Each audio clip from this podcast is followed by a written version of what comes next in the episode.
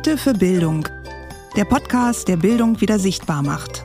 Mit Viola Patricia Herrmann.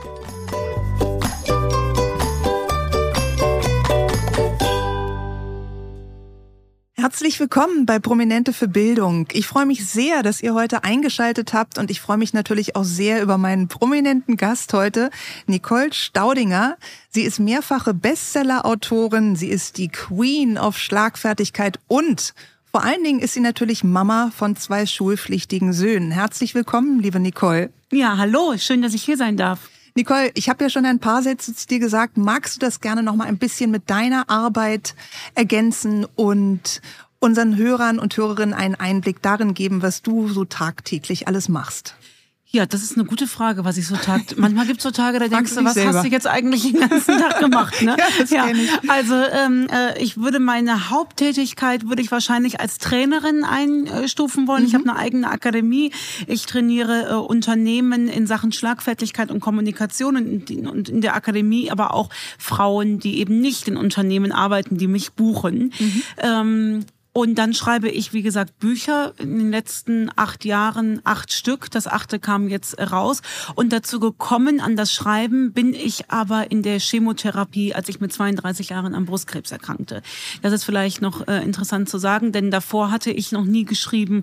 Und ähm, da ist dieser Impuls einfach wach geworden und hat auch seitdem nicht mehr aufgehört. Spannend. Also du bist keine ausgebildete Autorin, sage ich jetzt mal. Du hast kein Germanistikstudium hinter dir, sondern du bist da einfach durch deinen persönlichen Lebensweg dazu gekommen und bist da auch mega erfolgreich mit geworden. Äh, genau, ich äh, habe das Germanistikstudium erfolgreich abgebrochen. Ja, ne? gut. Ähm, damit habe ich angefangen.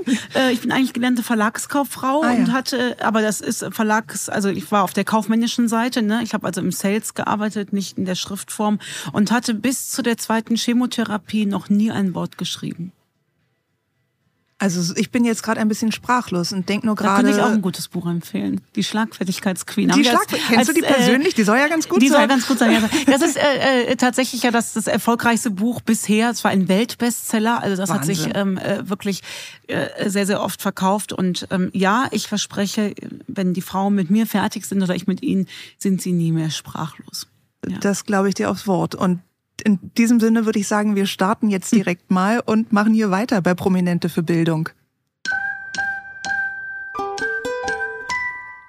Wir haben uns ja kennengelernt bei einem äh, Event in Berlin. Genau. Und da hatte ich dich angesprochen und gefragt, ob du bei dem Format Prominente für Bildung mitmachen würdest und hab dir ein bisschen erklärt die Hintergründe, dass es darum geht, Bildung sichtbar zu machen, wieder in den Fokus der Gesellschaft mehr zu rücken.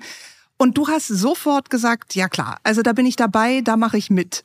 Kannst du uns ein bisschen erzählen, was deine Berührungspunkte mit Bildungsschule jetzt aktuell so sind? Ganz aktuell besuchen meine Jungs eine äh, Regelschule. Beide besuchen das äh, Gymnasium. Ich sage deswegen bewusst Regelschule, weil das war die ersten Jahre anders. Meine Jungs mhm. waren die ersten Jahre auf einer Waldorfschule, mhm. die ich als sehr, sehr schön empfunden habe, wo ich ganz viele Dinge ähm, schöner fand, als dass ich sie doof fand. Ich glaube, es ist ja immer alles so ein bisschen das kleinste Übel, äh, wählen wir da ja gerade oder wählen wir ja grundsätzlich irgendwie beim Thema Bildung. Mir geht es zumindest so. Ja. Und im Moment besuchen meine beiden Jungs die fünfte und achte Klasse des Gymnasiums. Und ähm, die andere Bildung hoffe ich, dass ich einen Teil der Lebensbildung dazugeben ja. darf, der sozialen Bildung, die ich für nicht unwichtiger halte. Ein ganz wichtiger Punkt. Gut, dass du den ansprichst, denn es soll ja heute auch vor allen Dingen um Persönlichkeitsbildung und Resilienz gehen und natürlich die Frage, inwieweit Schule aufs Leben eigentlich gut vorbereitet? Denn ich weiß, dass Persönlichkeitsbildung und Resilienz deine großen Themen auch sind. Du sagtest schon gerade, du hast auch eine Akademie, du bist auch Trainerin. Und da ist ja Resilienz mit so ein Fokus, den du ganz klar hast. Ja, ganz genau. Resilienz und Kommunikation, mhm. Schlagfertigkeit und mhm. gute Kommunikation.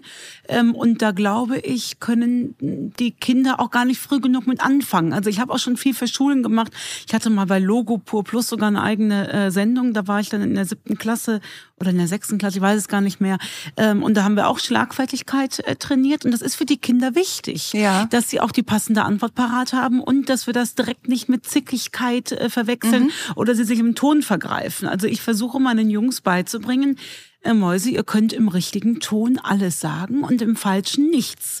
Und das finde ich ganz wichtig. Und Stand heute ist, das klappt eigentlich ähm, ganz gut. Die haben eine Stimme und die benutzen sie. Und ähm, das Doofe ist natürlich, dass ich dann auch gezwungen bin, äh, zuzuhören und darauf einzugehen, ja. wenn sie mir natürlich dann Kontra geben. Die Geister, ne? die ich rief. Die, exakt, ganz ja, genau das, das ist es. Die Geister, die ich rief, man ja. lebt das dann vor. Ja. Und ähm, dann muss man auch mit dem Echo rechnen. Ne? Das ist so, das stimmt. Aber das ist ja auch eine Art Training. Ne? Wir üben ja mit unseren Kindern dann im Austausch auch, wie sie sich später gut artikulieren können.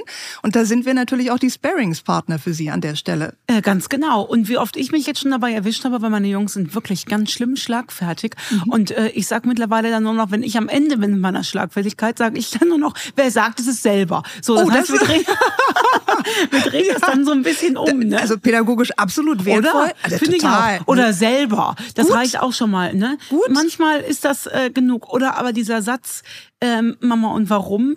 Meine Antwort, weil ich es sage, ja. gilt jetzt bei denen nicht mehr. Mhm. Ne? Mhm. Also die ja, stehen dann, ja, die stehen dann vor mir und sagen, Mama, und der richtige Grund ist, ich sage, Schatz, ich äh, überlege, aber ich glaube, es ist immer noch, weil ich es sage ja. und weil ich hier immer noch die Mama bin. Ähm, das ist mir tatsächlich auch wichtig. Ich lade die Kinder zu ganz, ganz vielen Diskussionen ein. Aber, um es mal so plump zu sagen, an der roten Ampel wird nicht diskutiert. Da wird stehen ja. geblieben. Mhm. So. Und da haben wir so ein paar Regeln, wo ich sage, Mäuse, ich zähle jetzt hier noch nicht mehr, mehr bis drei, da ist mhm. Feierabend. Ich meine, wir haben alle eine Pandemie hinter uns, wir haben alle die große Herausforderung mit Homeoffice, Homeschooling gehabt. Und wenn ich ein Seminar in meinem Büro gebe, dann können die Kinder nebenan kein Basketball spielen. So, und da wird auch nicht diskutiert. Ja, ja äh, das, das, ist dann. Also ich finde, es gibt immer noch ein paar Sachen, wo die Kinder akzeptieren müssen, äh, Feierabend. Richtig, das ist ja auch völlig legitim. Hast du das Gefühl, dass in der Schule diese Gesprächskultur, dieses Miteinanderreden, Diskutieren auf einer Ebene, sich verbal auszutauschen, dass das gefördert und unterstützt wird? Ähm, auf unserer äh, Schule tatsächlich total. Mhm. Wir hatten nämlich gerade äh, Elternsprechtag ja. und ähm, das war so toll wie ich das da erlebt habe, ähm, dass ich wirklich einmal kurz Pipi in den Augen hatte, weil hm. so habe ich Elternsprechtag noch nicht erlebt. Erzähl, was war bei dem Elternsprechtag? Ja, ähm, äh, ohne jetzt zu sehr ins äh, Detail zu gehen, ohne jetzt zu viel persönlich auszupacken, aber ähm, wie, wie wertschätzend Lehrer ähm, mit den Kindern. Ich habe die Kinder dabei gehabt mhm. und wie wertschätzend sie gesprochen haben und das Thema Ziele und gesagt haben, ja, die letzte Arbeit war ja nicht so gut und wir nehmen uns jetzt mal mhm. kleine Ziele vor, ja, mhm. ähm, dass wir statt der Minus mal ein Plus davor haben und dann bin ich mir sicher, dann klappt das gut und also so wertschätzend und so ähm, offen, das fand ich schon äh, ganz, ganz großes Kino, muss ich sagen. Das ist ja toll. Und hast du das Gefühl, dass die Persönlichkeitsentwicklung, abgesehen von den Lehrer-Eltern-Kindergesprächen, auch im Unterricht wirklich so praktiziert wird? Oder ist das für dich sehr lehrerabhängig? Wie erlebst du das? Die Kinder haben einfach, das heißt zum Beispiel soziales Lernen. Mhm. Da werden ganz verschiedene Aspekte über ähm, äh, mit Nächstenliebe und wann helfe ich und wo sage ich besser mal nichts und wo ja. sage ich denn was. Ähm, also da, da haben wir ein ganz anderes ähm, Verständnis nochmal ähm, äh, von Lernen. Und ich glaube, das ist alles wichtig, um Kommunikation äh, äh, zu fördern. Natürlich gibt es immer mal wieder, ich habe viel, viel Punkte, die ich gerne verbessern würde in unserem Schulsystem. Mhm. Ähm, als Trainerin weiß ich, dass die Erwachsenenbildung da oftmals weiter ist. Also in der Erwachsenenbildung wissen wir oder, oder, oder trauen wir uns nochmal ganz anders Lernziele zu manifestieren, ja. als das bei den Kindern äh, der Fall ist. Ich glaube zum Beispiel, dass ganz wenig Lernen stoisch am Tisch stattfindet. Mhm. Das muss schon über Erleben und mhm. über positive Verknüpfungen stattfinden. Wenn ich eine Schule machen würde, die ich Gott sei Dank nicht mache, aber wenn ich eine Schule machen würde, ich würde alle erstmal morgen sich einsingen lassen es gibt erstmal, es wurde erstmal gesungen, weil wir einfach von der Wissenschaft her auch wissen, wie wichtig Singen ist ja. fürs Glücksgefühl und so weiter und so fort. Und da kannst du doch noch so schlecht in Mathe sein.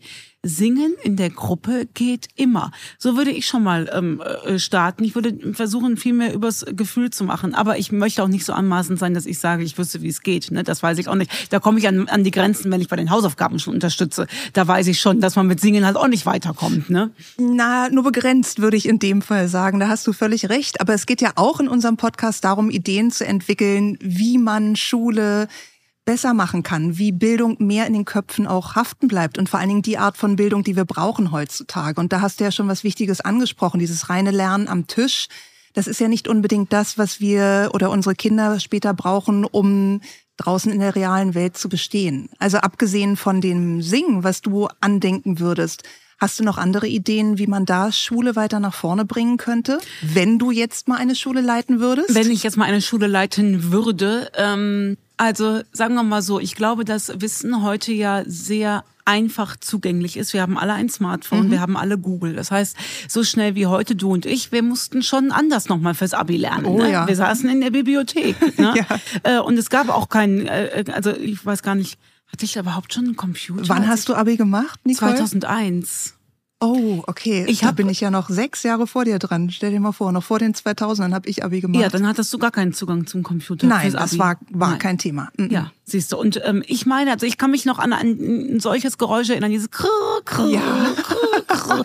Also mit Modem. Genau, genau, dass meine Eltern ja. gerufen haben, äh, wir müssen telefonieren, du ja. musst jetzt raus aus dem Internet. Also das, das war so Mist. unsere Zeit. Genau. Ja. Wir mussten also wirklich noch, um uns Wissen anzueignen, wirklich auch noch lernen zu recherchieren. Das ist ja heute anders. Mhm. Also an Wissen an sich kann es ja schon mal nicht liegen. Also was mich schon grenzenlos bei Kindern begeistert, und da kann ich Gott sei Dank meine Jungs inkludieren, ist, wenn sich Kinder für irgendwas begeistern können. Mhm. Ja, egal für was. Meine Jungs sind Naturburschen und äh, sportlich sehr aktiv.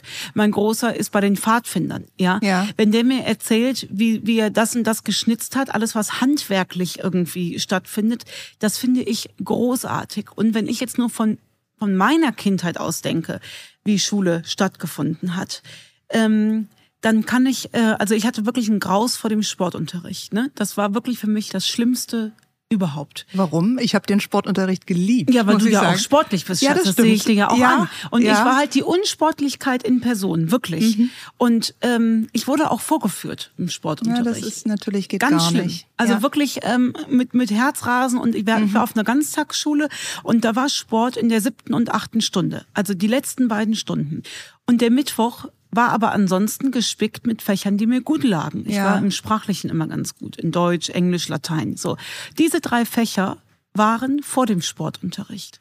Und die konnte ich schon nicht genießen, geschweige denn zeigen, was ich konnte, weil ich diesen Sportunterricht im Nacken hatte. Also du warst da schon unter Stress gesetzt, unter Anspannung, Exakt. weil ein Fach kommt, was du nicht magst und wo du weißt, es wird dir nicht gut gehen damit. Und was mit Verlaub von diesen vier Fächern auch äh, das Unwichtigste ist. Mhm. Muss ich jetzt leider an dieser Stelle mhm. mal so sagen. Und ich verstehe nicht, warum ich an einem, an einem äh, Fach, was doch eigentlich nur zum Wohlfühlen gedacht ist. Ja. Warum ich da keine Freude dran hatte, warum man mir nicht vermitteln konnte, dass man auch an was Spaß haben kann, wo man nicht gut drin ist. Und das finde ich das Entscheidende, mhm. dass die Kinder das Interesse nicht in was verlieren, indem sie offensichtlich nicht so gut sind. Richtig, ganz wichtig, was du sagst, weil es geht ja nicht nur, für dich war es der Sportunterricht, aber jedes Kind hat ja andere Fächer, Exakt. in denen es natürlich nicht so gut ist, weil Richtig. wir können ja nicht in allen Fächern Nein. perfekt sein, müssen wir auch gar nicht, sondern jeder hat seine Schwächen und Stärken. Genau. Und dann ist es wichtig, da die Kinder mitzunehmen, auch von der Schule, von den Lehrern her, dass sie nicht die Freude dran verlieren, sondern eher sich auf ihre Stärken besinnen. Denn jeder hat in jedem Fach Stärken, die er ausbauen kann. Bis zu einem gewissen Grad, aber da können wir ja hingehen. Ganz genau. Und da frage ich mich, wie sähe denn ein Schulsystem aus? Ich hatte also Sport war mein Horrorfach und natürlich Mathe. Ne? Ja. Ich habe von der 5 an bis zur 3, nee, ich durfte Mathe noch abwählen in der 12. Klasse. Das ich war aber der letzte Jahrgang. Ja, sonst, sonst hätte ich heute kein Abi. Ich hatte durchgängig eine 5 in Mathe. Ja. Meine Eltern haben ein Vermögen in Nachhilfe ausgegeben, bis irgendwann mal die Lehrer gesagt haben, wissen Sie was, lassen Sie Mathe einfach so, wie es ja. ist, Sie sollen sich auf was anderes konzentrieren. Ich stelle mir jetzt vor, was hätte denn aus mir für ein Sprachgenie werden mhm. können, wenn man gesagt hätte, so eine Stunde von der Mathe in der Woche ähm, streichen wir dir. Stattdessen wirst du in Deutsch weiter gefördert, mhm. um da Erfolgserlebnisse zu haben. Und wenn du ein Erfolgserlebnis gehabt hast, gehst du mit dieser Einstellung nochmal an Mathe dran. Ja. Frage ich mich, was, was, was würden wir für Kinder aus der Schule entlassen? Eine sehr interessante Frage, weil es geht ja einfach darum, die Potenziale der Kinder bestmöglich auszuschöpfen. Ja. Und das ist ja auch so ein Thema bei unserem Bildungssystem und bei dem, was in den Schulen praktiziert wird, dass oft so dieses Gießkannenprinzip herrscht. Also alle Kinder sollen irgendwie alles können was aber nicht funktionieren kann. Denn seien wir mal ehrlich, wir Erwachsenen können ja auch nicht alles. Wir brillieren ja auch nicht auf jeder Ebene, sondern wir fokussieren uns irgendwann. Wir suchen uns die Schwerpunkte raus, die uns interessieren. Und bei den Dingen, die uns interessieren, werden wir natürlich auch immer besser, weil dann diese intrinsische genau. Motivation auch da genau. ist. Genau. Und dann ist ja vielleicht der Zugang zu etwas, was mir nicht so leicht fällt, dann nochmal ein anderer. Wenn man, also, ähm, wenn man sich wirklich auf das, was man wirklich gut kann, konzentrieren dürfte. Natürlich müssen wir die Grundrechenarten ja. beherrschen. Ich glaube, da sind wir uns einig, ne? Gar keine Frage. Aber ich weiß, in der elften Klasse habe ich kurzfristig gedacht, oh, geil, Kurvendiskussion, hier gibt's was zu diskutieren. Gab's natürlich nicht. ne? nee. Gab's nichts zu diskutieren. Ich musste wieder irgendeinen ja. Kack ausrechnen mit Parabeln. Ja. Brauchen wir im ganzen oh, hoffentlich ja. meine Kinder jetzt nicht, weil die fragen mich die ganze Zeit immer, Mama, wofür brauche ich das denn? Dann sage ich immer, mhm. oh Schatz, bestimmt. Ja. Bestimmt du. irgendwann mal. Aber weißt du, es fällt mir das auch so schwer, ähm, das zu rechtfertigen. Ja. Also ne, ihnen dann zu sagen, ja Schatz, aber wir müssen uns jetzt trotzdem dran setzen, weil ich ja diese Diskussion mit mir auch schon ja. vor 20 Jahren, 30 Jahren, ein paar Jahren auf jeden Fall geführt habe. Wie machst du das zu Hause? Ich fühle dich da total, weil gerade Mathe und die Naturwissenschaften sind genau die Bereiche, wo ich auch irgendwann in der zehnten, elften Klasse geistig raus war. Ich hatte einen Moment, an dem ich an die Tafel geguckt habe in Mathematik und dachte, da stehen ja nur noch Buchstaben. Und das war der Moment, wo ich dachte, jetzt haben sie mich vollends verlassen, weil wenn in Mathe auch noch die Zahlen weg sind und nur noch mit Buchstaben irgendwie gerechnet wird, dann bin ich raus. Weil ich mich da auch gefragt habe, wofür? Ja, also mir war da schon klar, meine Karriere wird jetzt nicht äh, Richtung Physik Nobelpreis führen. Und von daher ähm, ist es schwierig, da wiederum nicht den Kindern, den eigenen Kindern, ich habe ja selber vier, wie du weißt, mhm. das so vorzuleben und ihnen das auch ein Stück weit zu verderben. Denn wir können ja nicht wissen, ob in unseren Kindern vielleicht doch ein kleiner Mathematikus steckt oder in Kindern, die vermeintlich keine Fremdsprachen mögen, weil das vielleicht auch so vorgelebt wird oder mal kommuniziert wird. Vielleicht ist ja doch, sind da Funken, die wir dann aber ersticken im Keim, weil wir ihnen sagen, das ist schwer oder wir verstehen es selber nicht. Und das ist natürlich, da muss man selber so bei der eigenen Kommunikation aufpassen. Da hast du völlig recht, dass wir nicht, dass wir keine self-fulfilling prophecy genau. in die genau. Kinder, so nach dem Motto, ach, das hast du von mir, ne? Ja. Und dann gehen die auch mit dieser Einstellung rein. Kann ich mich nicht frei vom machen, mhm. weil ich ja meinen Kindern immer versuche, ein gutes Gefühl mitzugeben, auch wenn mal was ähm, Schlechtes zurückkommt. Also, um ehrlich zu sein, weißt du, was mich am meisten bei der Waldorfschule abgeholt hat? Die kannten ja keine Noten. Ja. Es und gab das, keine Noten. Das ich fand etwas, das ja mega. Ich mhm. fand das großartig. Da wurde sich das ganze Kind angeguckt. Mhm. Und natürlich gab es eine Beurteilung, da hätten wir eine Note rein interpretieren ja. können. Aber auch dieser, äh, dieser Umgang untereinander, unter den Kindern, war ganz anders. Da sind die Kinder wirklich nach ihren Stärken und Schwächen. Ähm, also da hieß es zum Beispiel, die, die Susi, das ist unser Blumenmädchen. Die kann besonders gut mit Blumen. Mhm. Die tat sich mit dem Lernen wirklich schwer, aber man fand relativ schnell raus, die hatte einen total grünen Daumen. Mhm. So grün, dass alle Leute ihr die Zimmerpflanzen mitgegeben haben, weil die Susi konnte diese Zimmerpflanze wieder aufpeppen. So, wir brauchen auch in Zukunft Menschen, die sich um Blumen kümmern. Und ist das nicht wundervoll, dass dieses Kind durch die Schulzeit geht und denkt, Kinders, ihr könnt mir gar nichts, ich kann Blumen retten. Ja. Finde ich für die Wertschätzung großartig. Und das hilft ihr dann, sich nochmal diesen Themen zu widmen, die sie sich, ähm, äh, denen sie sich vielleicht äh, schwer getan hat. Übrigens für all diejenigen, die sagen, warum ist sie denn der Waldorfschule nicht treu geblieben? Das lag einfach daran, dass wir weggezogen sind mhm. und dass der Schulweg so wahnsinnig weit war. Das waren 40 Kilometer einfache oh. Strecke. Nee, das ist ja das gar nicht ist mit dem mehr. Spritpreis, also brauchen wir äh, gar nicht drüber nee. reden. Ne? Aber ähm, da vermisse ich schon einiges und auch diesen handwerklichen Zugang zu vielen Dingen, mhm. was erschaffen zu haben und dieses künstlerische. Mhm. Auch das fand ich schön. Ähm, äh, aber auch an der, an der Regelschule gefällt mir jetzt in erster Linie erstmal, dass Unterricht stattfindet, wenn ich das so provokativ sagen das darf. Das ist doch schon mal eine gute das Nachricht. Das finde ich großartig und auch wenn mal ein Lehrer krank ist, dass einfach Vertretung stattfindet und die Kinder dauerhaft beschult werden. Da gratuliere ich dir recht herzlich zu Nicole, weil das kann ich von meinen Kindern leider so nicht sagen. Nicht dein Ernst? Doch, leider schon noch zumal bei meiner großen Tochter, die in der zwölften Klasse und somit im Abitur ist. Ah und ähm, man muss damit rechnen, dass in etwa zweimal pro Woche Blöcke ausfallen. Ja, und dann geht's natürlich auch ans Eingemachte Deutsch, Englisch, PB, Mathematik. Und da wird mit den Schultern gezuckt, das ist so. Ich möchte da an der Stelle der Schule gar keinen Vorwurf machen. Die können die Lehrer nicht aus dem Hut zaubern, aber das ist natürlich auch ein Thema, ähm, wo der Schuh arg drückt. Diese mangelnden Lehrer und die mangelnden Gelder, die da zur Verfügung gestellt werden, ein großes Problem, denn ohne die Pädagogen können wir den Unterricht ja gar nicht stattfinden lassen. Und wenn wir jetzt nochmal zurückgehen zum Thema Persönlichkeitsentwicklung, was du gesagt hast, ist ja die Persönlichkeitsentwicklung in Reinform eigentlich von dem Blumenmädchen, von dem du erzähltest. Ne? Also Kinder, die mhm. auch aufblühen dürfen, buchstäblich durch ihre Schulbildung, durch die Grundschule und hoffentlich auch später.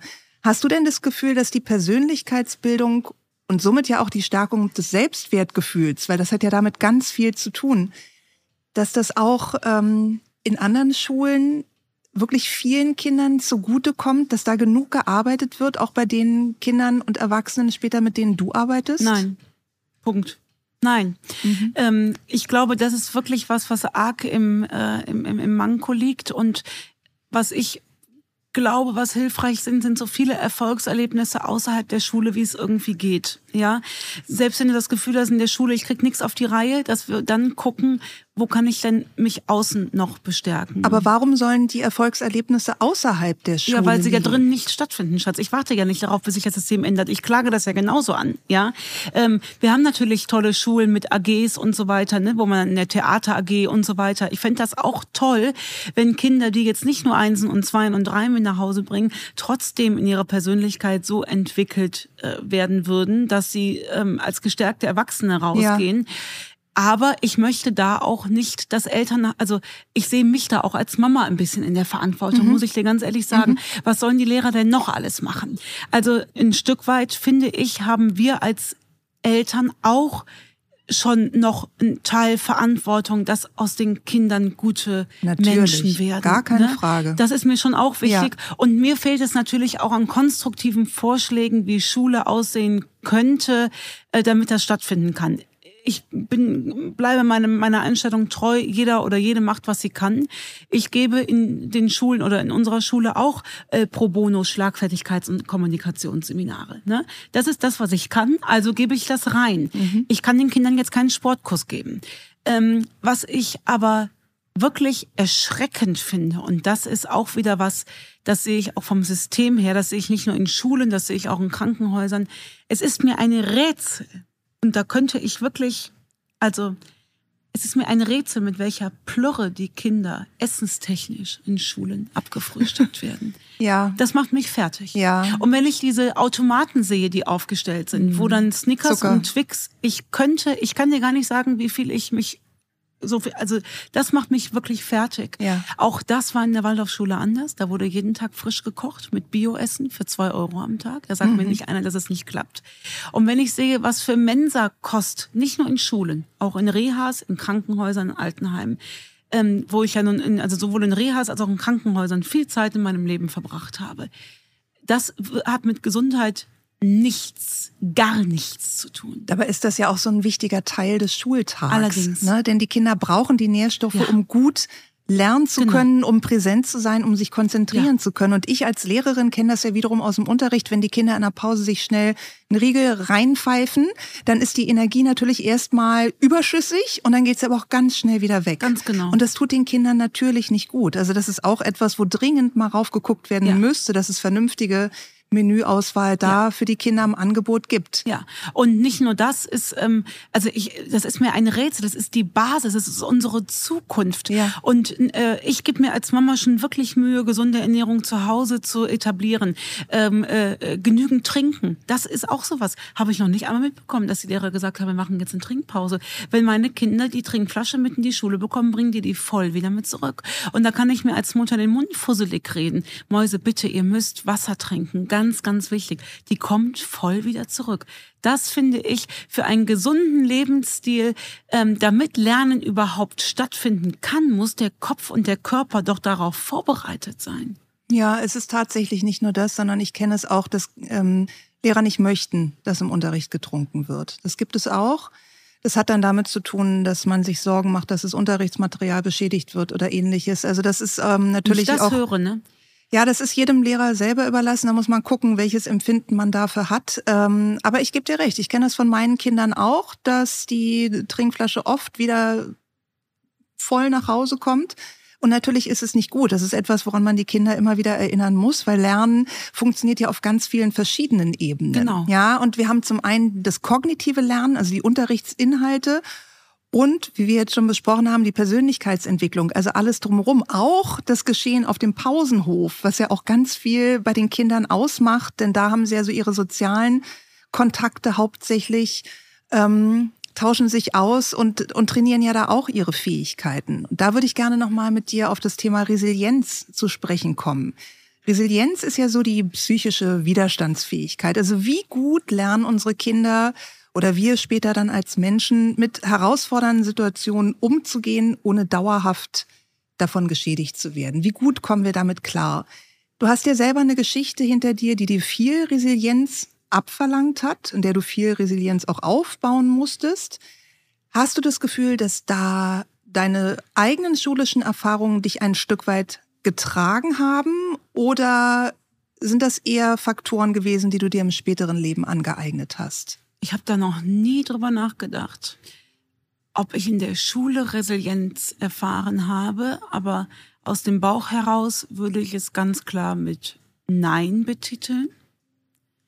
Wüsste ich nicht, wo in der Schule mal ein Moment da war, ähm, nein, da habe ich eher, also ähm, tatsächlich, um im Sportunterricht zu bleiben, ähm, war da schon meine Resilienz gefragt, Ja. weil ich Demütigung erfahren habe.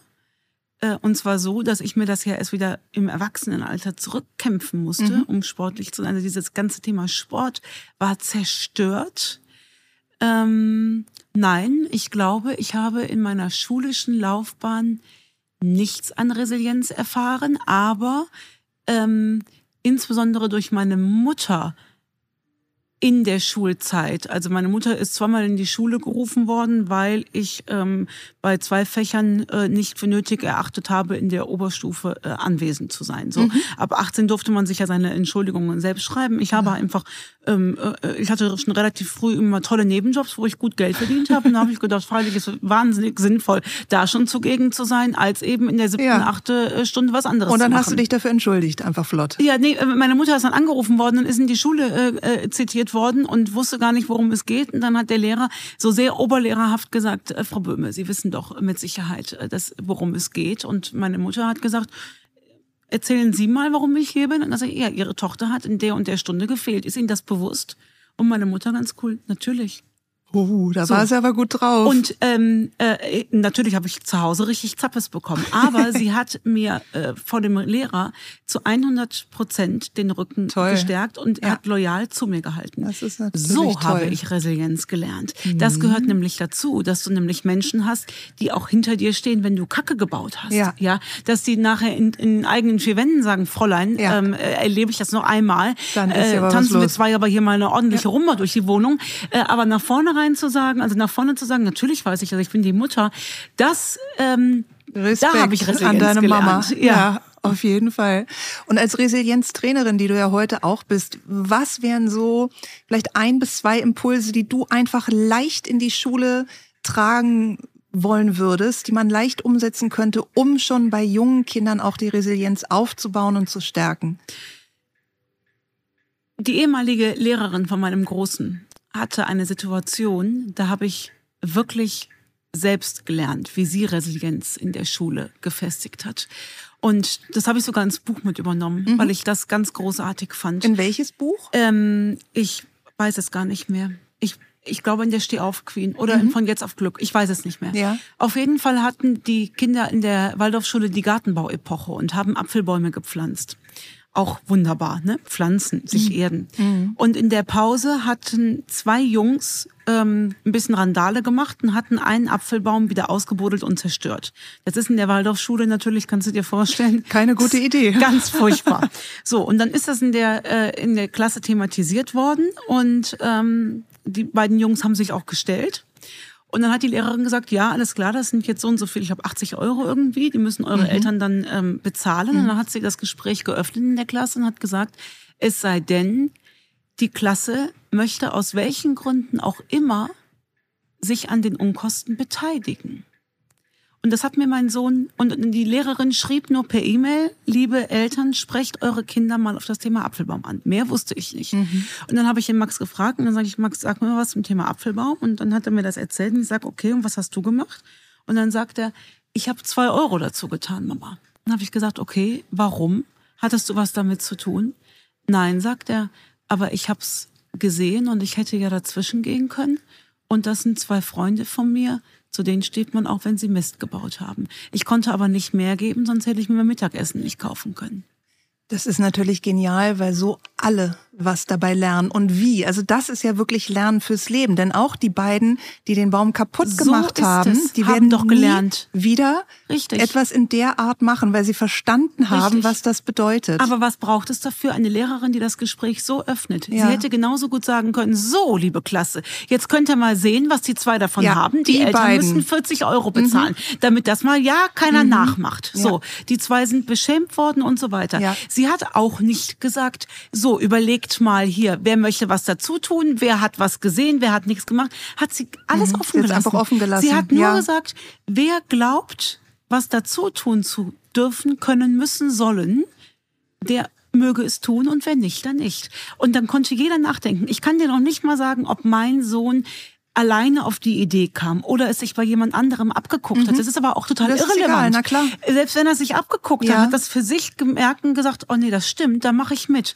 Und da kannst du Resilienz in alle Richtungen lernen. Ja. Was wir dafür brauchen, ist keine Vorverurteilung, auch nicht von Kindern, die was falsch gemacht haben. Ich muss dir als Pädagogin nicht sagen, dass es alles ein Schrei nach Liebe ist. Mhm. Und die einen bekommen halt Liebe durch Ermahnen, durch negative Aufmerksamkeit. Es ist aber alles ein Schrei nach Liebe. Mhm. Und es ist ein Offenhalten der Kommunikation, ein Runter vom hohen Ross und ein Gucken, wie kann ich es auflösen. Und die Schüler haben ja sogar noch erfahren, ey krass, meine Klasse steht sogar hinter mir. Ja. Ob sie das nochmal tut, sei jetzt mal dahingestellt. So, und diesen Impuls, den habe ich ähm, äh, gelernt, einfach offene Fragen stellen als Pädagogin, das mache ich zu Hause auch. Offene Fragen an die Kinder. Was sind eure Gedanken dazu? Nicht mit reingefertigten Lösungen schon gehen. Die Kinder müssen das und das dabei lernen. Die Kinder wissen sehr äh, genau schon selbst ihre eigenen Lösungsansätze. Da brauchen wir als Erwachsene eigentlich nur noch sammeln, nicht werten, nur sammeln und gucken, wie können wir mit den einzelnen Sachen, die hier zusammenkommen, an Problemlösung vielleicht ähm, äh, äh, äh, was für diese Situation mitnehmen und für eine andere nochmal umsetzen. Jetzt tut's mir ja fast leid, dass du schon so viele tolle Bestseller geschrieben hast, Nicole, weil ich denke mir ja gerade, an dir ist ja eigentlich die perfekte Pädagogin verloren gegangen. Auf keinen Fall. Doch. Auf keinen Fall. Soll ich dir auch ganz ehrlich sagen, Ja, warum? bitte. Weil ich leider nicht alle Kinder mag. Genauso Okay, wie bei Erwachsenen. Antwort. Ich Mhm. muss dir, ich ziehe meinen Hut so vor euch, die ihr jedes Kind gleich behandeln müsst. Ich könnte es nicht. Mhm. Ähm, ich finde Kinder genauso wie Erwachsene auch. Ähm, äh, es gibt Kinder, mit denen komme ich nicht zurecht. Mhm. Und äh, als Privatperson muss ich das auch nicht. Ja. Als Lehrerin müsste ich es aber. Das stimmt. Und das fällt mir schwer. Und wenn ich die Eltern, und ganz schlimm fände ich es, wenn ich die Kinder lieben würde und die Eltern doof fände. Oh, also ich wäre wirklich keine gute Pädagogin. Nee. Na gut, dann habe ich aber trotzdem noch eine letzte Frage an dich, die auch in eine pädagogische Richtung natürlich geht. Und zwar, wenn du einfach vom Lehrplan entfernen könntest und dafür ein anderes Fach hinzufügen könntest, welche beiden Fächer wären das? Boah. Es darf auch ein Fach hinzugefügt werden, was es so noch nicht gibt, was einfach deinen Wünschen und deinen Vorstellungen für eine moderne Bildung für unsere Kinder entspricht. Ähm, ich würde tatsächlich das Fach Kommunikation mit reinnehmen wollen. Ich würde es aber wahrscheinlich irgendwie anders nennen wollen, damit die Kinder auch Spaß daran hätten, Ja. wie sie mit alleine mit dem mündlichen Werkzeug, ohne Fäuste, ohne alles, in gute Kommunikation reingehen. Und darunter stand ja in dem Lehrplan ähm, auch so Titel wie ähm, Menschenbild, ähm, äh, ähm, äh, Konfliktlösung, schwierige Gespräche führen. Verbindlichkeiten aufbauen. Mhm. Das fände ich in diesem Thema Glück hat auch was mit Kommunikation zu tun und natürlich auch Resilienz und Achtsamkeit. Ja. Das würde ich gerne mit reinnehmen wollen. Ähm, rausnehmen. Was fliegt jetzt raus? Was fliegt jetzt raus? Naja, bei mir wäre ja früher immer der Sport früher schon, aber heute das nicht hat mehr. sich ja auch geändert. Heute finde ich es ganz, ganz wichtig. Ich hätte eher noch Fächer, die rein äh, äh gehen würden. Mhm. Ähm, alles, was mir keinen Spaß gemacht hat, war alles naturwissenschaftliche äh, äh Chemie, Physik. Dabei weiß ich, wie wahnsinnig wichtig das ist. Ich glaube, ich könnte mich von keinem Fach äh, trennen, weil das anmaßend wäre. Mhm. Welches würde denn bei dir rausfliegen als Lehrerin? Das ist ja das Entscheidende erstmal. Ja, wie du schon richtig äh, vorhin mich da auch ein bisschen angepiekst hast, die Naturwissenschaften sind auch nicht so meine ganz große Liebe geworden.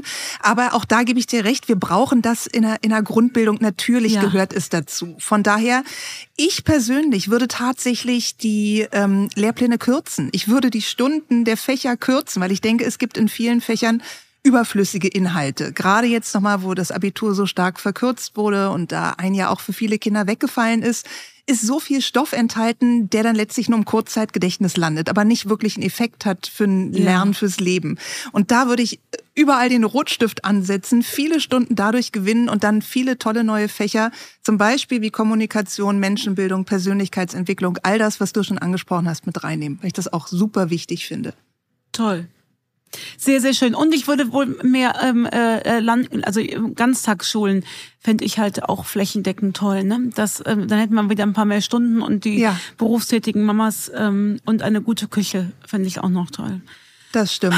Wenn Aber wir die Faktoren so bündeln könnten, dann wären wir schon mal ein gutes Stück weiter. Aber wir können ja jetzt nach der Folge heute erst mal gucken, mit kleinen Schritten immer weiter voran. Ich danke dir ganz viel, vielmals, Nicole, für deine tollen Impulse, tolle Ideen. Und ja, vielen lieben Dank für deine Teilnahme bei Prominente für Bildung. Ich danke dir. Gerne.